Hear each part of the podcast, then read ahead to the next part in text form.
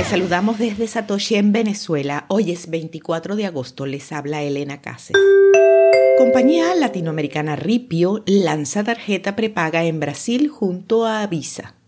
Ripio, una compañía de criptomonedas enfocada en América Latina, lanzó una tarjeta prepagada en Brasil, la cual permite realizar pagos con criptomonedas y recibir devoluciones de 5% en Bitcoin, dijo a los medios Sebastián Serrano, CEO de la compañía, el martes.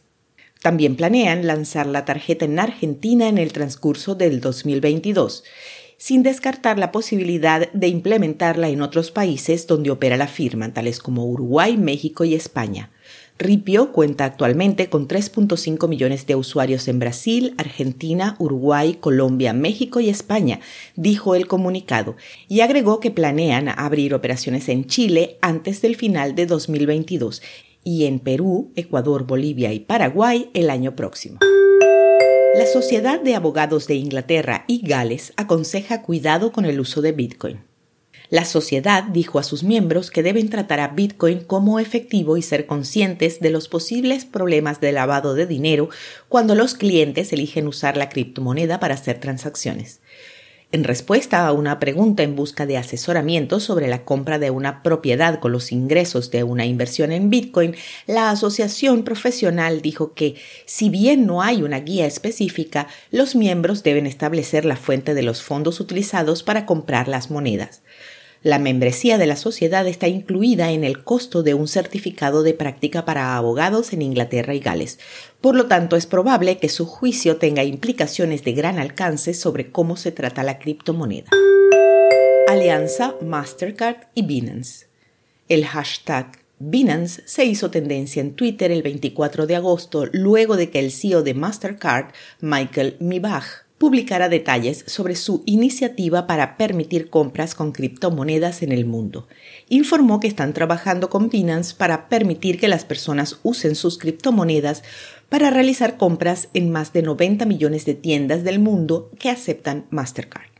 Aclaró que este servicio está disponible al principio solo para clientes de Argentina y planean expandirse desde allí a otros países. Asimismo, lo había adelantado Binance hace un mes cuando anunció el lanzamiento de su tarjeta en el país. Al día de hoy, Mastercard es la segunda red de pagos más grande del mundo y Binance el mayor exchange de criptomonedas por volumen de comercio. Así se pueden ver en los registros de los exploradores Company Market Cap y CoinMarketCap. Seguimos con las breves de Elbit. Se movieron 50 Bitcoin minados en 2010 que nunca habían sido transferidos. El 22 de agosto, alguien movilizó 50 Bitcoin minados en julio de 2010, época considerada como la era de Satoshi. Durante los primeros 10 años, la dirección solo había recibido una transacción, los 50 Bitcoin recién minados. En noviembre de 2022 recibió una segunda transacción por pocos sats. La tercera y última transacción la recibió en febrero de 2021 por la misma cantidad. Para la fecha en que estos Bitcoin fueron minados, en julio de 2010, Bitcoin tuvo una de sus primeras corridas alcistas importantes, pasando de los 0.01 dólares al 0.08, un aumento del 800%. Para este momento, las monedas movidas cotizan sobre el millón de dólares.